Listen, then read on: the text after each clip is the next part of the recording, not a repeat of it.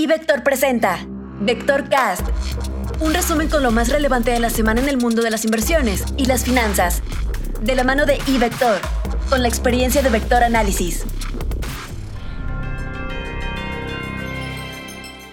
Comentario económico.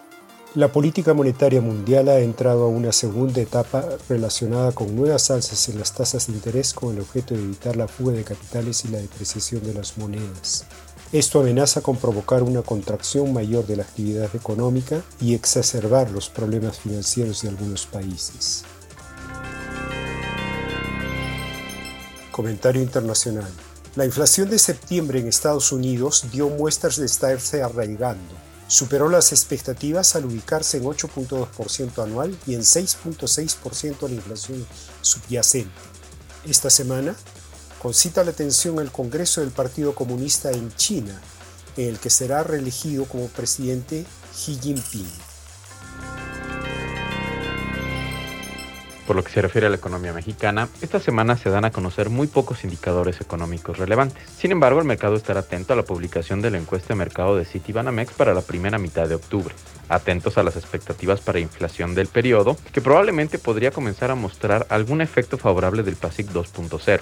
También estaremos atentos a las expectativas para la tasa de referencia al cierre del año, así como de la inflación. Análisis técnico. Ante las condiciones de volatilidad e incertidumbre externas, el principal indicador de la Bolsa Mexicana de Valores, el IPC, ha tenido un movimiento defensivo en las últimas semanas. Si bien no ha podido presentar una recuperación significativa, sí ha logrado respetar a los mínimos previos. Técnicamente, lo que está vigente es la construcción de un piso. De acuerdo con los indicadores, la definición de ese piso sería el alza. Desde la sobreventa, los indicadores diarios y semanales muestran que hay un cambio de dirección probable y eso indica que podría haber una recuperación en las siguientes semanas. No obstante, desde luego, seguirá dependiendo del comportamiento principal de los mercados en Estados Unidos sobre todo. Si vemos nuevamente una aceleración a la baja, se ve poco probable que nuestro índice permaneciera prácticamente sin cambios, pero sí es factible que también si hay un rebote o recuperación en los índices de Estados Unidos, nosotros sigamos a ese repunte, o por lo menos es lo que se ve como más probable por el lado de las gráficas. Tras darse a conocer el dato de la inflación correspondiente al mes de septiembre en Estados Unidos, los mercados norteamericanos cerraron la semana con variaciones mixtas, destacando las caídas de los índices Standard Poor's y Nasdaq, así como el avance por parte del índice Dow Jones, el cual acumularía ya dos semanas consecutivas de ganancias. En México los mercados reportaron retrocesos generalizados. Esta semana la atención tanto en México como en Estados Unidos se va a concentrar en en el inicio oficial de la temporada de reportes corporativos del tercer trimestre. Los inversionistas estarán atentos no solo a los resultados trimestrales, sino a los ajustes que realicen las empresas a sus guías de resultados y la perspectiva que ofrezcan sobre las condiciones actuales y futuras de la economía los directivos de las empresas. Si bien la próxima reunión de política monetaria en la Reserva Federal se tiene agendada hasta el 2 de noviembre, será importante la información que brinda el Beige Book, el cual se publicará a media semana, el 19 de octubre. De igual manera destaca la publicación de cifras de producción industrial y manufactura en Estados Unidos, así como datos de inicio de construcción y venta de viviendas nuevas y usadas también del mes de septiembre. En México sobresale la publicación de la encuesta de economistas y las ventas al menudeo del mes de agosto.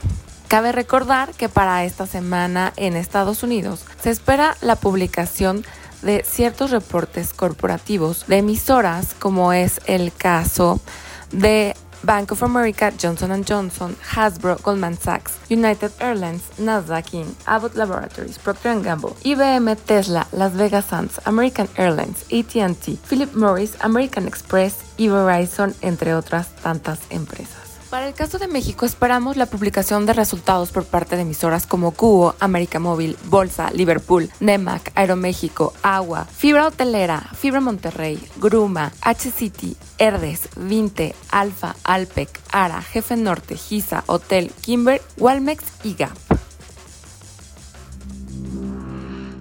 Informó para Vector Cast Rodolfo Navarrete, Alejandro Arellano, Luis Adrián Muñiz, Georgina Muñiz y Marcela Muñoz, quienes forman parte de nuestro equipo de Vector Análisis. Recuerda que el camino hacia la libertad financiera comienza con iVector. Abre tu cuenta ahora y genera dinero a partir de tus inversiones en ivector.com.mx.